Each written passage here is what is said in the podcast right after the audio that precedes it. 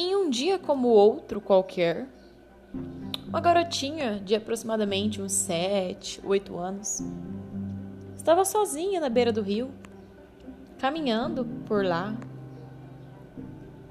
até que encontrou um bicho esquisito, gosmento, verde.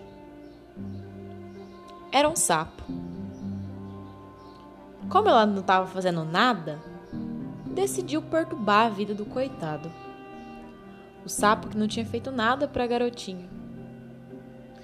Tomou várias bufetadas. A mesma lhe tacou pedras e ele nem mexia. Até que ela pegou um pau e deu na cabeça do sapo.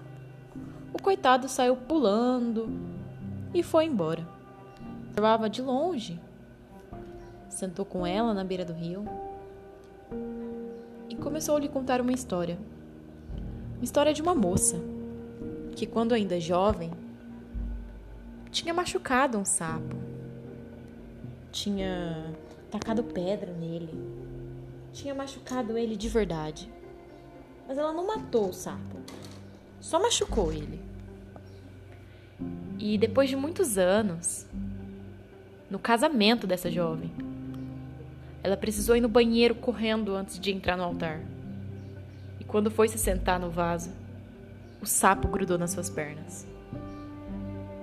E conta a lenda que o sapo apenas se desgrudou das pernas dela porque caiu um raio bem na hora.